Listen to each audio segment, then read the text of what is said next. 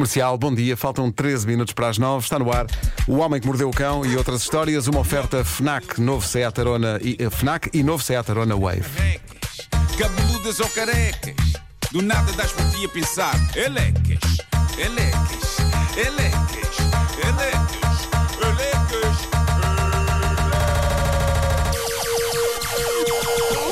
O homem que mordeu o cão traz-te o fim do mundo em cuecas.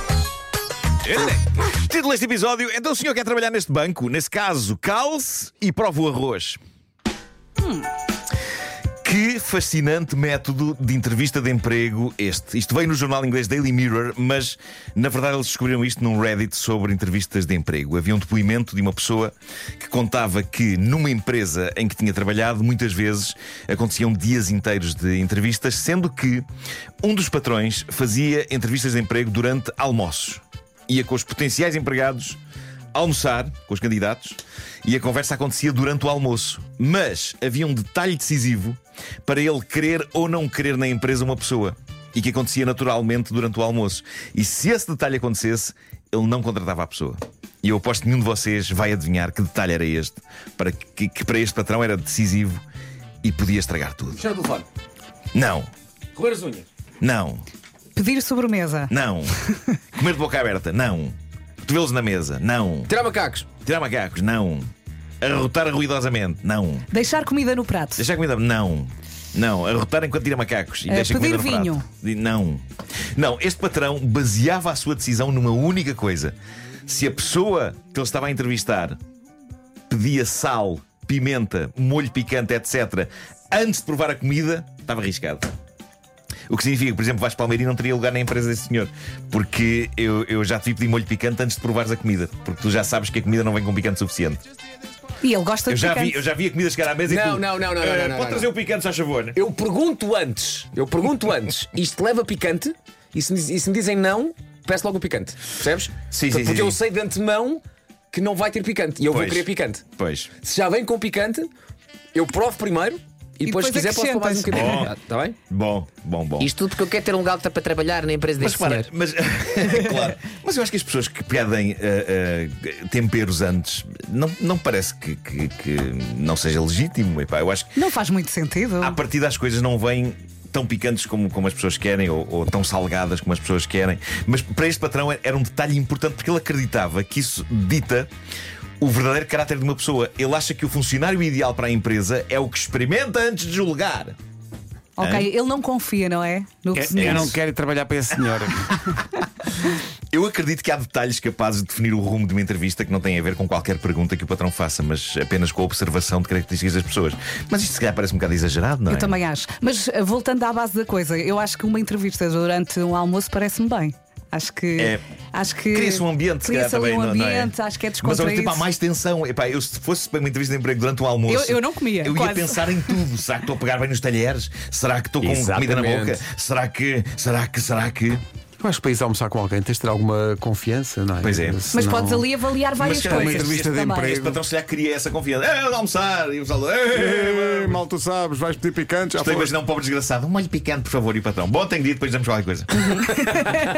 Se calhar Mas- este almoço até faz mais sentido depois de uma primeira entrevista. Talvez. Para ter mesmo a certeza, sim. É tipo um date, segundo date. Exato. Mas há mais métodos especiais de entrevista de emprego neste artigo do Daily Mirror. Quem sabe se nós não estamos a ajudar pessoas ao divulgá-los. O mesmo artigo fala do teste do café revelado por um patrão australiano, Trent Innes, num podcast.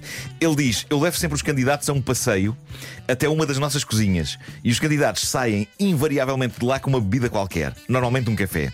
Trazemos as bebidas para a sala onde acontece a entrevista de emprego e uma das coisas a que estou atento no fim da entrevista é se o candidato se oferece para levar a chávena ou o copo ou o que quer que seja de volta para a cozinha.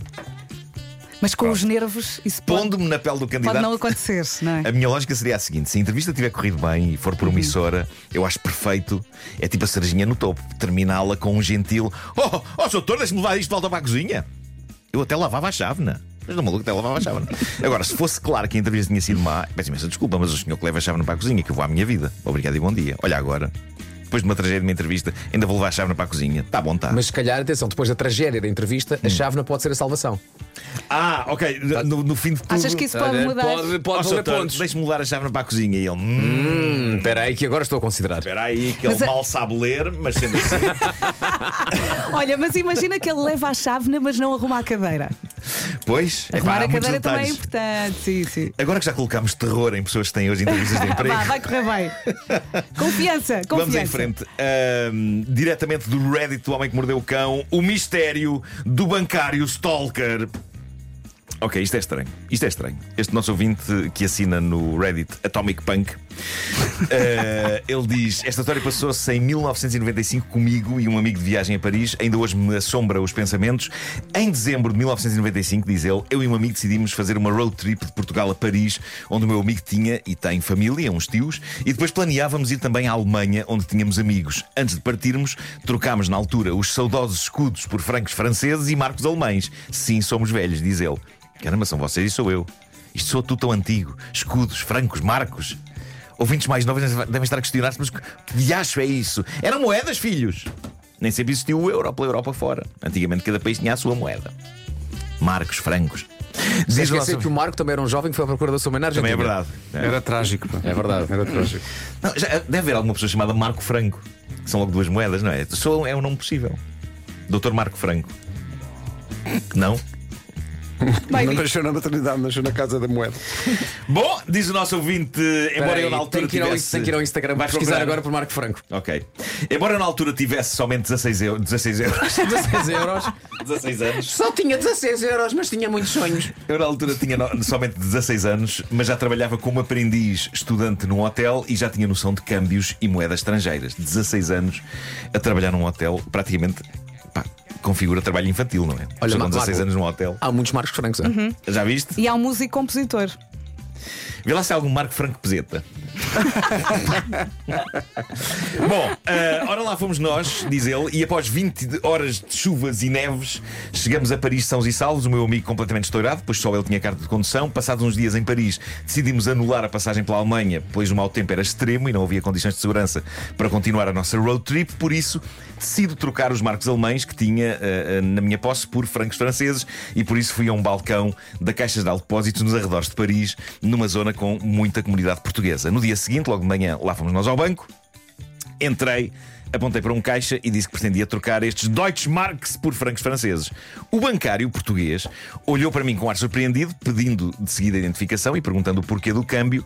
Tendo apenas 16 anos na altura, não estranhei as questões, expliquei o porquê, tendo mesmo ace- aceitado as respostas e procedeu então à troca da moeda em questão.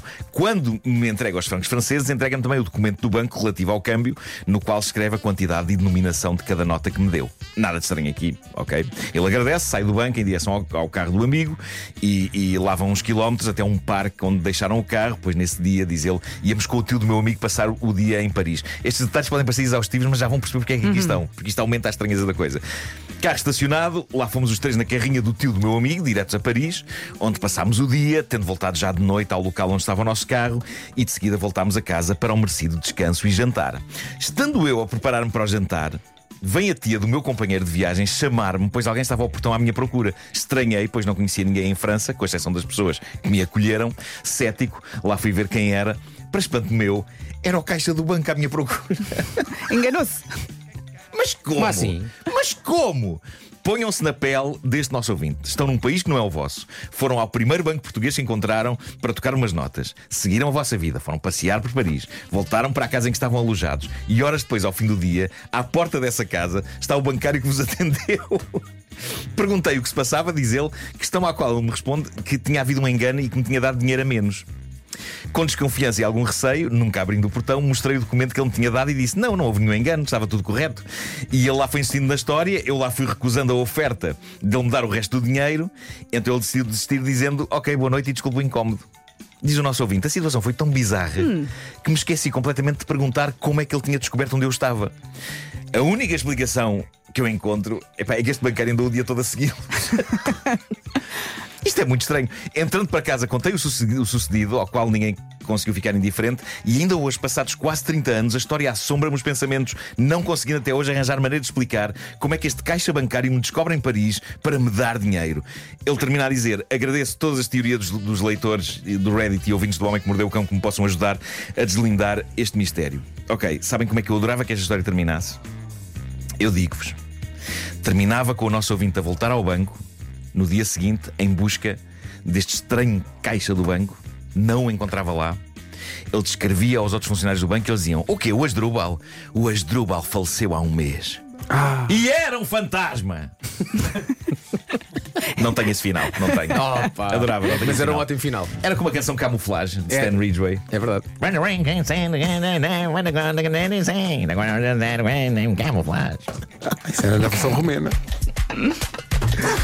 O Homem que Mordeu o Cão é uma oferta FNAC.pt, janela aberta para todas as novidades e também uma oferta de novo Seat Arona Wave, agora com oferta de mais 3 mil euros pelo seu carro usado. Mas agora a sério, como é que aparece o bancário ali à porta de repente? Ele em conversa não disse onde estava hospedado. Acho que não, acho que não, não deu nenhuma indicação. Ele não tinha Tenho aqui dinheiro para papéis. si. Não quero, tenho todo. Ele, ele com o dinheiro não tinha papéis, com morada. E ele percebeu. Pá, acho que não. Não, ele, tinha- ele senão tinha um sexto sentido. Ele tinha um sexto sentido. Ele estava morto. Ninguém me tira da cabeça que o Asdrubal está morto.